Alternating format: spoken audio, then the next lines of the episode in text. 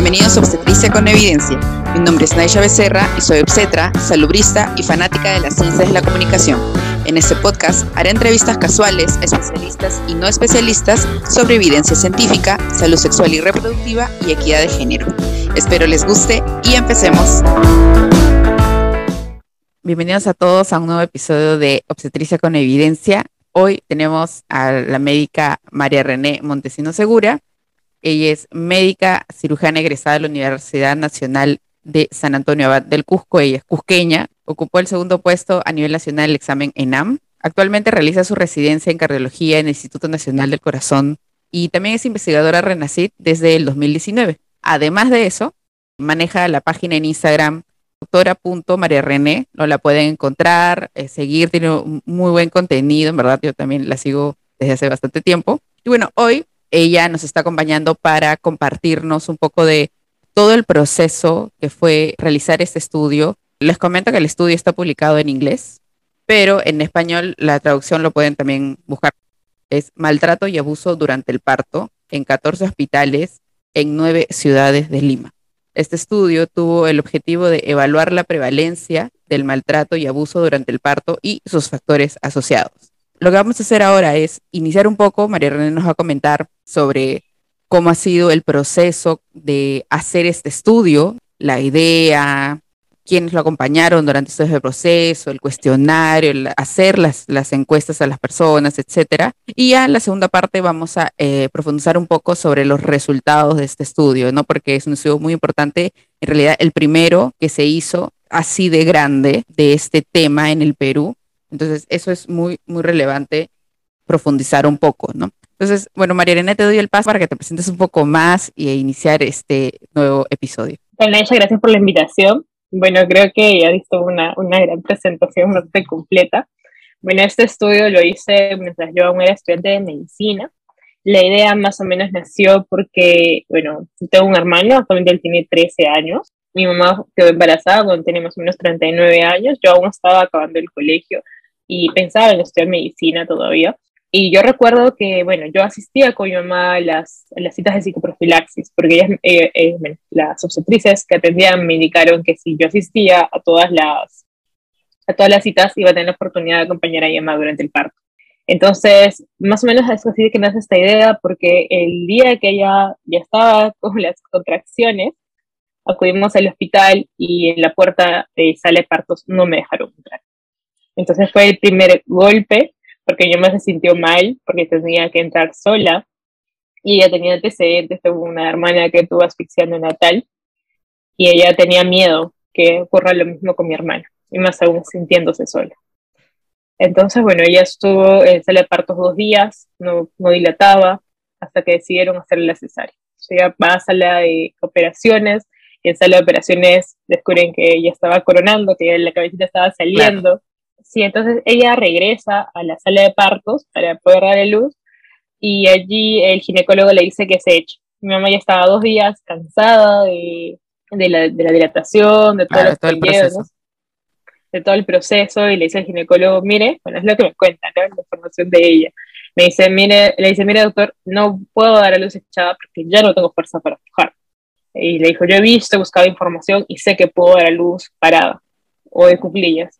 Y el ginecólogo dice que no, que eso no, no se estilaba en el hospital, que no estaban preparados para un parto de esa forma y que ella tenía que obedecer porque ella era paciente.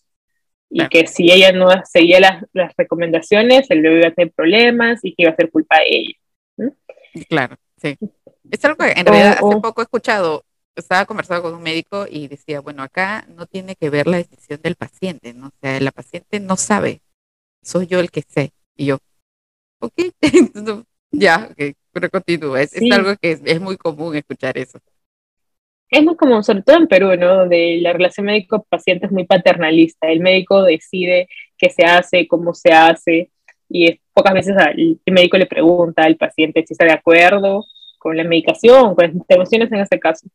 Y bueno, lo que sucedió fue que mi mamá se molestó y lo amenazó al ginecólogo y al final terminó dando luz con el neonatólogo y ah. se terminó dando luz, sí, de cuclillas, tal y como ella lo había solicitado ah, el okay. que sí le ayudó, que sí le ayudó a dar ah, luz, no te pero creo. no fue una experiencia. Wow. Sí, Y no había, no, había, no estaba la obstetra tampoco, no estaba la obstetra tampoco ahí.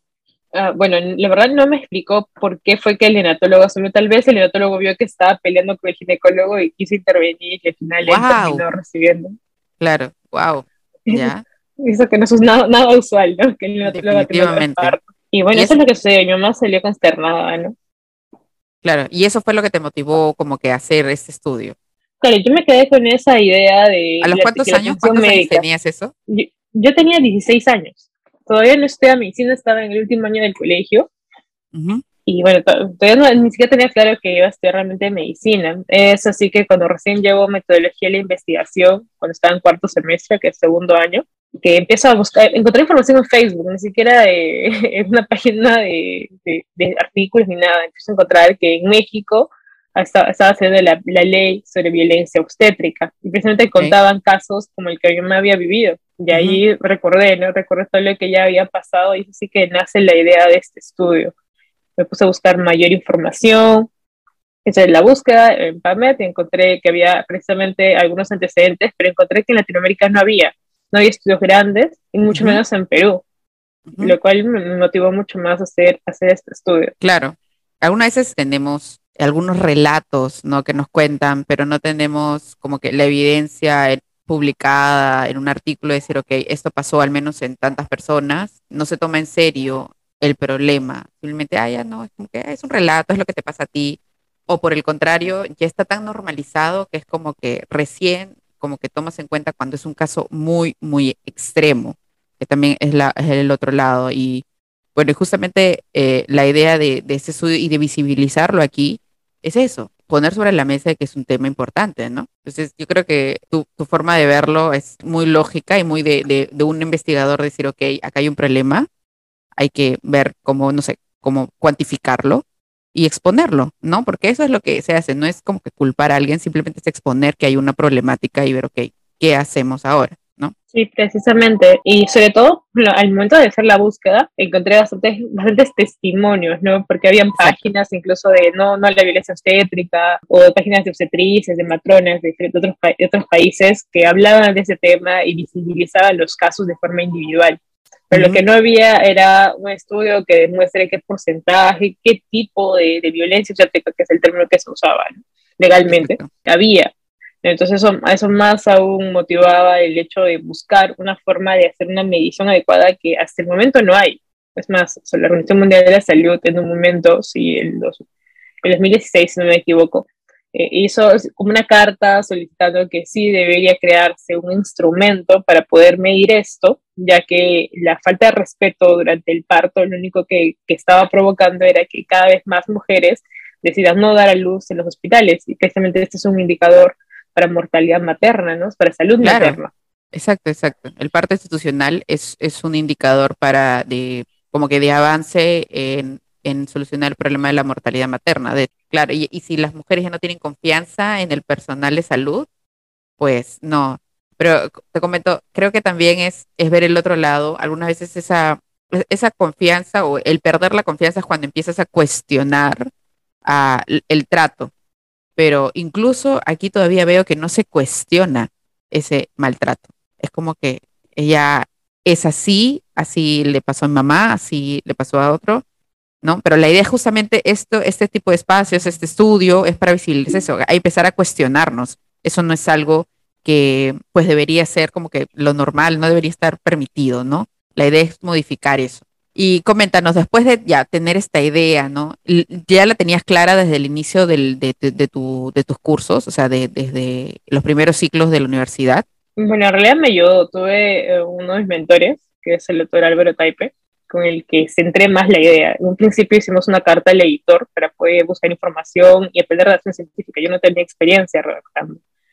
Claro, y ese, ese, ese, punto, ese punto creo que es muy importante. Este, a mí también me ha ayudado un montón ¿no? Algunas veces creemos que en el pregrado es difícil hacer toda una investigación, más aún si todavía no estás en los últimos años, donde, donde tienes que hacer la tesis, pero puedes hacer esas pequeñas, como es pequeños aportes de como que resumir un punto de vista, habiendo buscado la literatura, obviamente sin un proceso metódico y sistemático.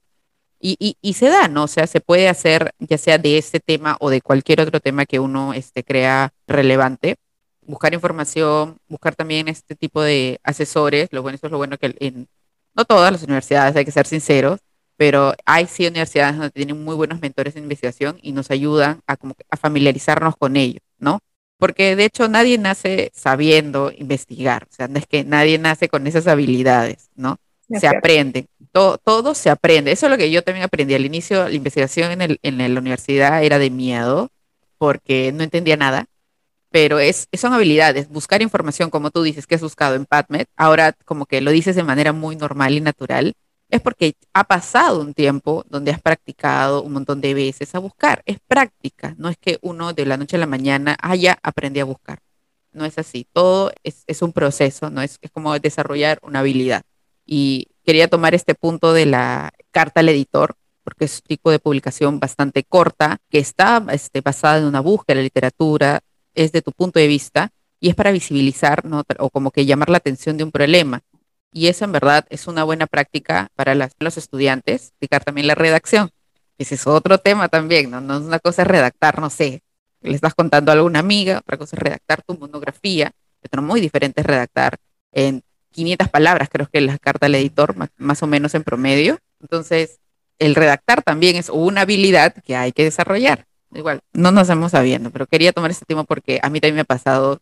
Álvaro Taipe también ha sido mi, mentor en muchas, eh, etapas de, de, mi desarrollo en la parte de investigación. Y recuerdo muy bien que también hicimos una carta al editor con otro tema. Eh, y eso te llama a buscar información, ¿no? Te llama a buscarla, resumirla, redactarla bien y te invita a adentrarte en este proceso, ¿no? Pero bueno, volvamos, volvamos al tema. Este, entonces, iniciaste con este proceso de la carta, que también está publicada, parece, en Acta Médica, ¿verdad? En la revista Acta Médica. No. Eh, está, está publicada en la revista de Medicina Experimental y Salud Pública peruana. Ah, ya. la revista del INS, sí, la revista del INS también la pueden ir a buscar. Ahí sí está en español como maltrato y abuso. ahí está como maltrato y abuso, la pueden ir a buscar. Igual les voy a dejar el enlace en la descripción. Está la carta lector. Es como una breve introducción al problema. Y ya luego de eso, habiendo hecho esa búsqueda de la literatura, propusiste este proyecto de investigación ya un poco más grande, ¿no? Coméntanos sobre eso. Bueno, entonces lo que decidimos en ese momento, al principio era solo hacerlo en una ciudad, yo estoy en Cusco, como lo mencionaste, pero luego hablando con Álvaro y teniendo el apoyo de la Sociedad Científica de Estudiantes de Medicina, decidimos hacerlo en varias ciudades al mismo tiempo. Entonces hicimos una convocatoria de otros estudiantes que estén interesados en el tema, encontramos un montón. Y al principio fueron más de 14 hospitales, Solo que en el proceso, el lunes que no tienen tiempo y se van dificultando las cosas. al final estamos solamente en 14 hospitales, pero sí logramos hacerlo en nueve ciudades, lo cual fue muy interesante. Y además otro punto, claro. Ah, hubieron hospitales donde no nos dieron permiso, no solamente vieron el tema y... Eso. nos pusieron el, bueno. pare, Sí, es, eso también te iba a preguntar, ¿no? Eh, yo también hice algo similar, pero mi tema era de la maniobra Christeller, que es una maniobra también muy dolorosa, es donde pones la mano sobre la panza de la mamá justo en el momento de la contracción, o sea, donde hay más dolor, ahí encima la, le aplastas en teoría como para ayudar al descenso del bebé. Y también tenía ese problema yo, tuve miedo de que este, no me aceptara, porque para tú hacer un estudio, tienes no solamente que el comité tipo de tu universidad te lo acepte, sino también dónde lo vas a aplicar. ¿No? Es este, en el hospital donde vas a aplicar tiene que pasar tu proyecto y tiene que ser aprobado por el comité de ética. Yo también tenía miedo de que, no me lo acepten, justamente porque como que le estás entrando a visibilizar un problema del servicio de ese establecimiento. Eh, qué chévere que haya salido esto, porque es cierto, gracias a Dios no tuve problema, al menos en el hospital donde lo hice, pero sí en mi mente estaba, puede que me digas, ¿sabes qué? No lo hagas. Y se cerraban, ¿no? Y como a ti sí te ha pasado. Sí, se redujeron varios hospitales, y eso también por eso algunos autores ya no, ya no pudieron ser parte, ¿no? porque ni sus hospitales de, de, salud, de servicio social, ni del, ni del Ministerio de Salud les aceptaban. Entonces, sí, muchos tuvieron que retirarse del estudio, ¿no? pero no pudieron ah. concretar eso. Wow. Pero bueno, igual nueve ciudades y 14 hospitales es bastante. Y 1518 es, es una población bastante amplia. Pero sí, explícanos un poco la, la selección de estas participantes, ¿cómo fue? Bueno, primero lo que consideramos era que habían dado a luz en las primeras 48 horas, porque era importante que recuerden, que recuerden, lo, que, Así que, claro, porque es muy diferente preguntarle a una señora, decirle, a una, una semana después del parto, un mes, dos meses, es muy diferente preguntarle a una persona que ha sido hace dos días o hace un día el parto. No, es muy diferente las respuestas. Entonces, eso también es importante saberlo. Sí, Tenemos la información fresca, ¿no? Fresca. Exacto. Sí. Eh, Luego decidimos entre todos que al principio sí íbamos a establecer una muestra, pero luego decidimos que sean mínimo 100 encuestas, porque vimos que no era tan fácil la disponibilidad de tiempo. Todos eran estudiantes de medicina, solamente en la mañana tenemos clases, en la tarde también, o, o tienes rotaciones, entonces iba a ser un poco difícil. Y establecimos entre todos que 100 por, por hospital era un número adecuado. Algunos hicieron un poco más, pero la mayoría cumplió con, con lo que se había establecido. Entonces, fue, sí, eran mujeres que llegaban. ¿no? Exacto, a, eso, eso iba, a eso se le llama el muestreo por conveniencia, es la que llega, o sea, a la que puedo acceder más rápido, ¿no? Hoy día dieron a luz 6, a las 6 le pregunto, ¿no? Independientemente las características que tengan, ¿no? Pero igual 1500 a mí me parece en verdad todo un logro. No es fácil encuestar a 1500 y más que nada también tabular o analizar los datos, ¿no? El pasar todos esos datos, porque ¿cuántas preguntas había en tu cuestionario? Que según entiendo ustedes lo han elaborado, no era un cuestionario que ya estaba, ¿no? Ustedes han elaborado el cuestionario también, claro. Eso también fue, fue, fue, bastante, fue trabajoso, pero fue muy interesante porque teníamos a dos autores, ¿no? Coser y Hill, que en 2010 habían establecido un concepto de lo que era falta de respeto que habían establecido siete categorías. Estas categorías más o menos eran el maltrato físico, por ejemplo, hay mujeres que las amarran durante el parto, incluso había mujeres que habían sido cacheteadas durante el parto por diferentes profesionales de la salud. Luego también eh, la falta de consentimiento, ¿no? a veces no se le pide consentimiento para hacer la episiotomía o para hacer maniobras como la que mencionaba, maniobra de Christeller, también era considerado falta de consentimiento y también falta, bueno, maltrato físico, o la atención no digna cuando le dices algo, algo feo a la, a la paciente, por ejemplo. Yo sí escuchaba cuando era interna, que cuando les dicen, oye, bueno, para abrir las piernas eres buena, ahora no puedes ni pujar, ¿no? Este tipo de comentarios. Es, es, algo, es, claro, es, es algo vulgar, es algo insultante, entonces, esos pues, son esos criterios. Luego también consideraba, por ejemplo, eh, bueno, en otros países, que eso no sucede acá, que las detienen a las mujeres, ¿no? mientras no terminen de pagar todo, entonces no, no, no salía el bebé, no salía más, y eso es lo que no pasa acá, porque las mujeres que no tienen salud tienen el Ministerio de Salud y no hay ningún pago. Claro. En ese lado, la verdad, yo eh, sí felicito, todas las mujeres eh, gestantes tienen seguro, al menos lo, lo mínimo aceptable, pero lo tienen. Bueno, eso y la discriminación también. Discriminación a veces llega una mujer que es adolescente o que es añosa o que ya tiene muchos hijos, ¿no? Entonces a la mujer que ya tiene siete hijos como que la tratas mal para que ya no tenga el octavo hijo, ¿no? O la, la culpabilizas. La culpabilizas. Hace sentir mal al adolescente porque crees que ya no va a regresar con otro embarazo. Entonces también lo consideramos como discriminación. Y eso era las, las siete, las siete categorías que consideraron esos autores pero no existía una, una escala, una encuesta validada y haya sido aplicada previamente. Solamente teníamos estas, estas, estas categorías y lo que ellos consideraban que era parte de cada una de las categorías. Entonces tuvimos que crear preguntas de acuerdo a lo que ellos planteaban. ¿Y cuántas preguntas plantearon al final? Fueron 36 preguntas. Eran más, pero tuvimos que ir em, eliminando algunas, además que también hicimos focus group con algunas instantes para saber si entendían las preguntas, que era algo muy importante para nosotros sí, o sea, eh, creo que hacer el, la entrevista es, eh, o sea, perdón, hacer las preguntas es un, trabajo bien, bien arduo. Y después de eso, después ya de tenerlas, porque, o sea, ahorita lo hablamos súper tranquilos, que ahí hice esta pregunta de acá, acá, pero al momento, para formularlas, incluso cómo las formulo y cómo las pregunto, también es importante. Es todo un tema, toda una ciencia detrás. Eh, pero bueno, cuando ya las tenías, me dijiste que tuviste la ayuda de SOCIME, ¿verdad? Habían varios colegas tuyos o también estudiantes de medicina que te habían ayudado a hacer las encuestas, pero ¿cómo fue el procesamiento de datos? O sea, ¿quién lo hizo? ¿Lo hiciste todo tú o también habían personas? Este, porque estamos hablando de 1.500 encuestas por 36 preguntas cada, sí, Es un montón. La limpieza sí nos, nos demoró. En realidad, el análisis estadístico lo hicimos junto a bueno, Diego Runaga, que es uno de mis autores, y también Luis Elguero, y junto a Álvaro. Los cuatro fuimos los que limpiamos toda la base. Cada uno colaboró en subir la base, codificamos la base todos juntos y la comparamos juntos.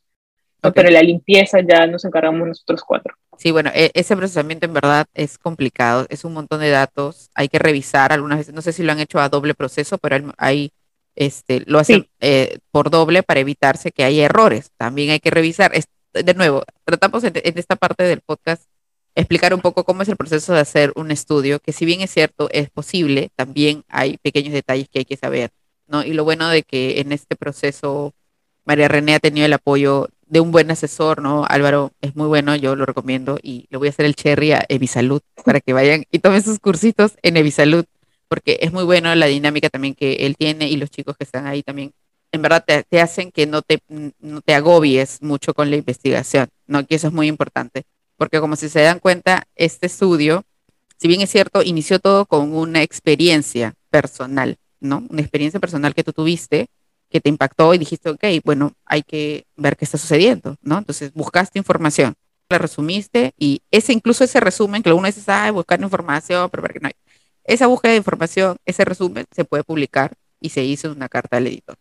Luego de ello se formuló todo este proyecto, obviamente al lado de un asesor, se hizo el cuestionario, no había cuestionario, pero, bueno, si no hay, pues, lo elaboramos. Es así. No, no hay, entonces lo formamos. Va a tomar tiempo, pero sabemos que es importante. Entonces, igual, con un montón de personas nos juntamos y elaboramos el cuestionario, lo validamos y luego hacemos la encuesta y ya después de que lo tenemos toda la encuesta bacán, hay que analizar los datos, pasar los datos, los 1500 y tanto por cada preguntita, limpiar bien, porque no todos habrán contestado bien, no todas han marcado bien, eh, no todas han contestado lo que deberían contestar. Y ¿qué es esta respuesta? ¿De dónde? ¿No?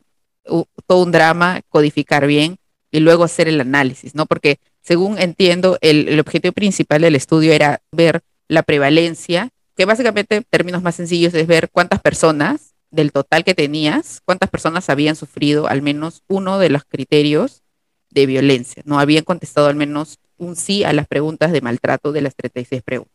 Además de tener ese objetivo principal, el, el otro objetivo era ver qué factores estaban asociados a haber tenido más de uno u otro tipo de violencia, ¿no? Y ahí encontramos ya otras variables, también ya otros tipos de análisis que hay que hacer.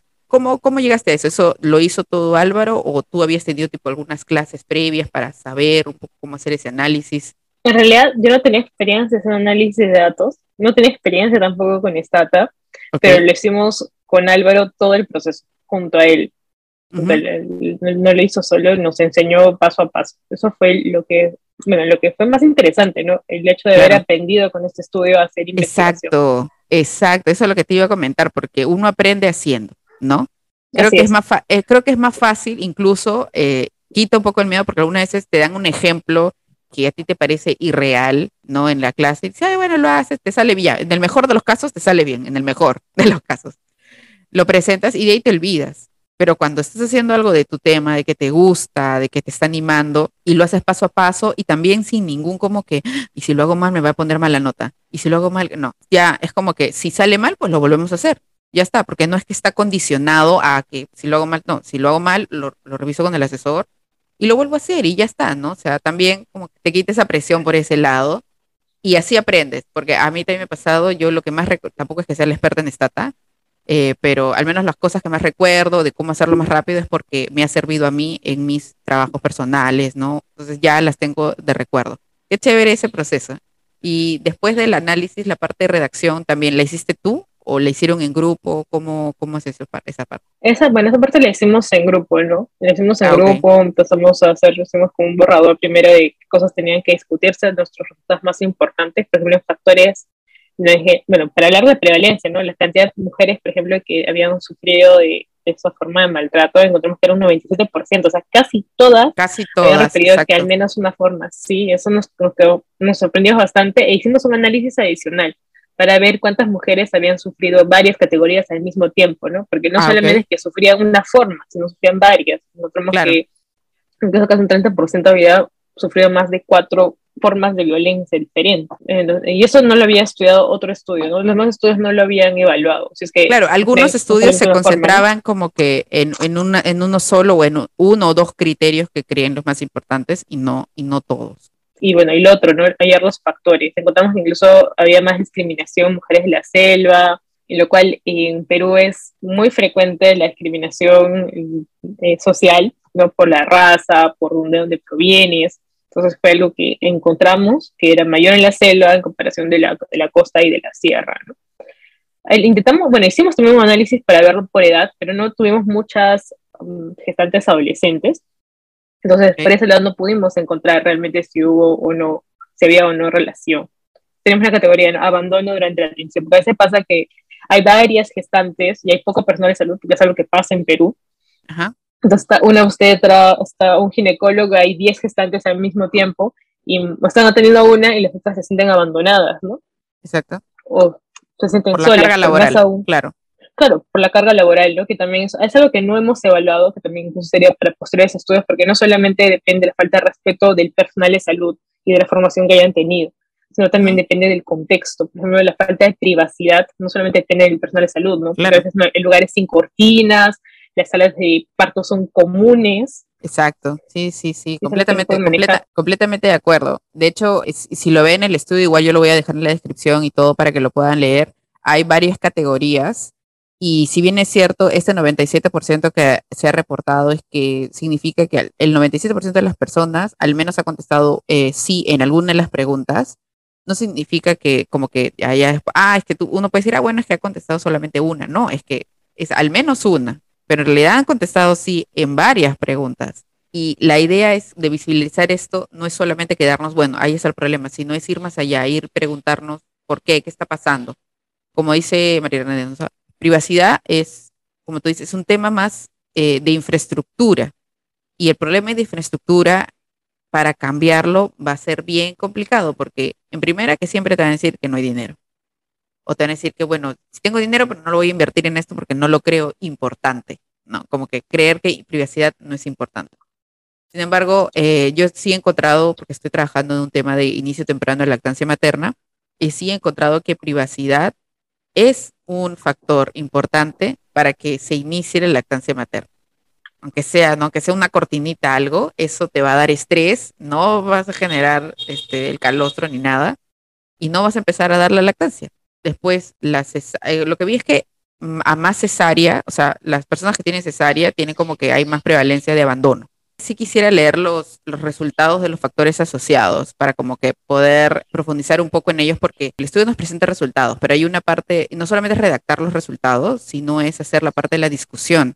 En la discusión ahí profundizamos un poco más y no solamente eso que eh, tengo esto, sino comparo con los resultados de otros estudios y también analizo un poco más de por qué sucede o cuál es el impacto, por qué sucede, o sea, es el antes del problema y el impacto de ese problema, o sea, el después del problema, ¿no? Y todo esto va en la parte de la discusión. Entonces, según veo aquí, eh, la frecuencia de abandono en el cuidado estaba incrementado, o sea, había más con las mujeres que daban cesárea. Discriminación también estaba asociada con las mujeres de la selva. El abuso físico era menos frecuente con las personas, las mujeres que habían dado luz por cesárea que por parto vaginal, y eso creo que lo podemos entender, ¿no? Cesárea probablemente es porque están sedadas. Cuando te hacen una cesárea es, te dicen, bueno, tu bebé está mal, tenemos que actuar ahora. Eso es lo que te dicen, ¿no? Y cuando ya estás en la cesárea, muchas de las mujeres como que aceptan eso, ay, ya mi bebé está mal, ya, ya, ya, sáquenlo, y más bien tal vez piensan que el, el doctor me ayudó, ¿no? A que el bebito salga bien, a que yo esté bien, y como la mujer ahí tampoco responde, no es que grita, no es que ya está sedada, no, que no le va a recriminar nada al médico, ¿no? Ya está esta edad, no puede hacer nada. Diferente cuando es el parto vaginal y las mujeres todavía no están, pueden hablar, pueden decir eso me duele, gritar, es, etcétera. El otro es, también diferente la percepción. Y mencionas que la prevalencia de abandono, el cuidado no consentido y la discriminación disminuyeron cuando las mujeres fueron referidas. Claro, y esta parte a qué, a qué, a qué se refería, O sea, las mujeres también habían obtenido ese dato de que las mujeres fueron referidas. Habían sido referidas o no, así es, así es. Ah, Entonces, eso lo encontramos que realmente había esta asociación de que sufrían menos violencia, porque estas mujeres referidas son mujeres de alto riesgo obstétrico, ¿no? Ah, mujeres que tienen preeclampsia, que están causadas con hemorragia obstétrica. Entonces ellas son atendidas rápidamente y como que hay menos oportunidad de que vivan todo, todo este ambiente hospitalario de, de maltrato, ¿no? Claro, porque la pregunta es hacia la mujer, ¿no? O sea, ¿cuál es la percepción de violencia de la mujer? Entonces, de nuevo, si ya estás tú en un proceso que te han referido es porque ya tienes como un diagnóstico de, señor, está mal. En, eh, en, tu cabeza o de la gestante puede ser, ¿no? Estoy mal, que me haga lo que, lo que diga usted, doctor, yo lo hago. La percepción probablemente de, de la violencia es muy distinta, ¿no? no De repente hay, pero no lo he percibido, ¿no? Es como que ya haga lo que usted tenga que hacer por salvarme a mí si ya tengo este diagnóstico de alto riesgo, ¿no? Eh, en este grupo tal vez la percepción cambia.